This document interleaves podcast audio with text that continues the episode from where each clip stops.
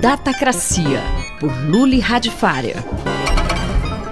Luli, qual é a sua bronca com o coitado do micro-ondas, hein? Nossa, eu tenho uma bronca enorme com micro-ondas. E é bronca, é bronca. Porque eu fico imaginando, sei lá, na década de 1960, 1970, quando a tecnologia foi inventada, imagina um engenheiro falar para o outro: olha, essa tecnologia é incrível, ela é realmente incrível, e eu vou te dar uma boa e a má notícia. A boa é que toda casa vai ter uma, e a má notícia é que todo mundo vai usar isso para fazer banho-maria.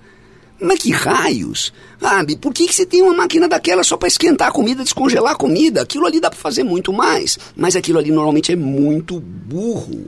Essa é uma das limitações da tecnologia? É, olha, se você pensar, o seu micro-ondas tem aquele botão pipoca, e o mais divertido é que ele tem outros cinco que você não faz a menor ideia do que são, porque você nunca usou. A maior parte das pessoas só usa o mais 30 segundos ali, né? mais 30, mais 30, mais 30 para conseguir o tempo. Isso não era para ser.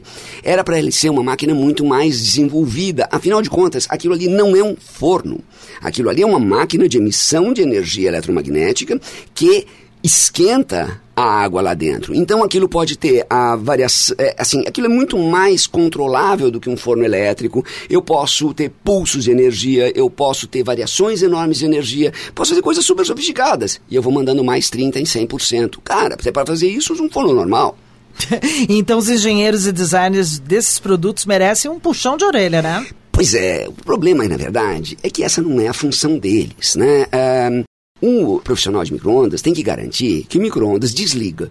Ah, já imaginou, sei lá, você esquece o microondas ligado e daí ele, a casa pega fogo? O profissional que desenvolve uma máquina de lavar roupa, ele tem que fazer com que a máquina gaste pouca água, não rasgue a roupa, não manche uma roupa com a cor da outra. Eles têm as preocupações deles. O problema é que, durante muito tempo, existia uma ideia de que a máquina é soberana e o indivíduo vai aprender a pensar com a máquina.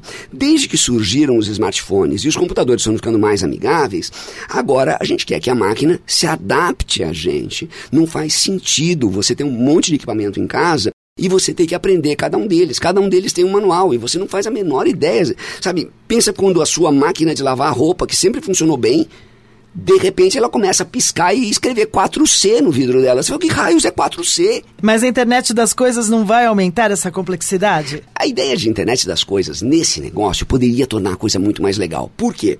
Primeiro, porque eu posso interpretar uma série de tecnologias e tornar a vida do indivíduo mais fácil. Hoje só complica. Se você comprar um daqueles smart plugs para ligar no seu produto, provavelmente ele vai precisar de atualização de sistema, ele vai ter uma interface dele que é ainda pior e você vai se atrapalhar. Em casa tem uma DR entre o sistema da Apple, do Google e da Amazon ali, que assim é o Google, é a Siri, é a Alexa, cada um quebrando o pau um com o outro. Então, isso ainda é muito ruim.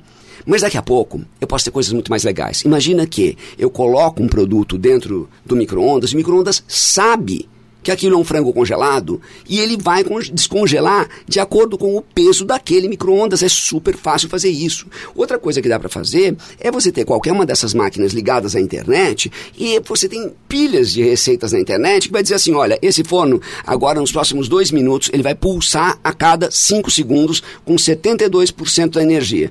Cara, a mão isso é terrível de fazer computacionalmente, apertar um botão, ele vai lá e faz isso. Então, a ideia é que você tenha esses botões fixos na máquina, tipo o botão pudim, uh, o botão, sei lá, brigadeiro, qualquer coisa do gênero, é estúpida. A ideia, esses botões, eles podem estar tranquilamente definidos no seu telefone ou num assistente de voz. E você fala, Alexa, me faz um cappuccino. E pronto, cara, o seu micro-ondas, ou seu fogão, ou a sua cafeteira vão funcionar para você.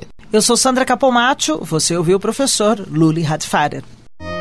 Datacracia, por Luli Radifária.